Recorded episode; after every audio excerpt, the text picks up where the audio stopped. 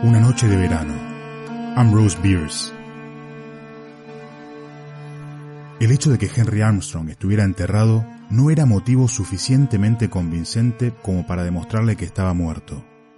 Siempre había sido un hombre difícil de persuadir. El testimonio de sus sentidos le obligaba a admitir que estaba realmente enterrado.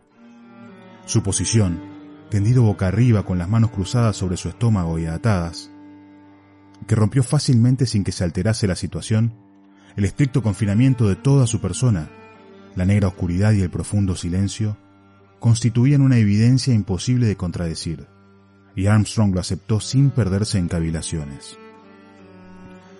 Pero muerto o no, solo estaba enfermo, muy enfermo, aunque con la apatía del inválido, no se preocupó demasiado por la extraña suerte que le había correspondido. No era un filósofo, sino simplemente una persona vulgar, dotada en aquel momento de una patológica indiferencia. El órgano que le había dado ocasión de inquietarse estaba ahora aletargado, de modo que sin ninguna aprensión por lo que se refiriera a su futuro inmediato, se quedó dormido y todo fue paz para Henry Armstrong. Pero algo todavía se movía en la superficie. Era aquella una oscura noche de verano, rasgada por frecuentes relámpagos que iluminaban unas nubes, las cuales avanzaban por el este preñadas de tormenta. Aquellos breves y relampagueantes fulgores proyectaban una fantasmal claridad sobre los monumentos y lápidas del camposanto. No era una noche propicia para que una persona normal anduviera vagabundeando alrededor de un cementerio, de modo que los tres hombres que estaban allí, cavando en la tumba de Henry Armstrong, se sentían razonablemente seguros. Dos de ellos eran jóvenes estudiantes de una facultad de medicina que se hallaba a unas millas de distancia. El tercero era un gigantesco negro llamado Jess. Desde hacía muchos años Jess estaba empleado en el cementerio en calidad de sepulturero. Y su chanza favorita era la de que conocía todas las ánimas del lugar. Por la naturaleza de lo que ahora estaba haciendo, podía inferirse que el lugar no estaba tan poblado como su libro de registro podía hacer suponer. Al otro lado del muro, apartados en la carretera, podían verse un caballo y un carruaje ligero, esperando. El trabajo de excavación no resultaba difícil.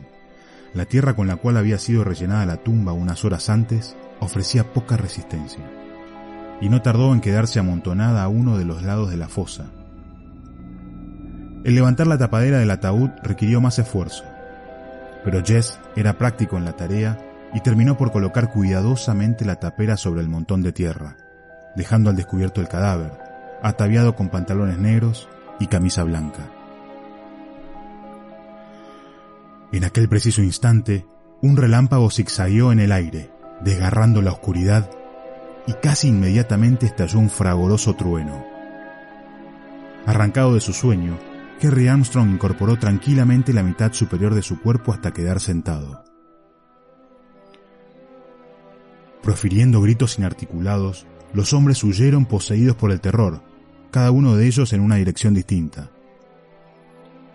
Dos de los fugitivos no hubieran regresado por nada del mundo, pero Jess estaba hecho de otra pasta.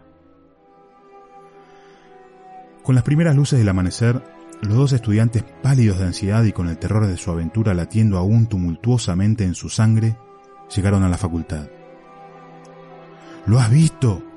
exclamó uno de ellos. Dios, sí. ¿Qué vamos a hacer? Se encaminaron a la parte de atrás del edificio, donde vieron un carruaje ligero con un caballo uncido y atado por el ronzar a una verja, cerca de la sala de disección. Maquinalmente, los dos jóvenes entraron en la sala. Sentado en un banco a oscuras, vieron al negro Jess. El negro se puso de pie, sonriendo todo ojos y dientes. Estoy esperando mi paga, dijo. Desnudo sobre una larga mesa, yacía el cadáver de Henry Armstrong. Tenía la cabeza manchada de sangre y arcilla por haber recibido un golpe de asado.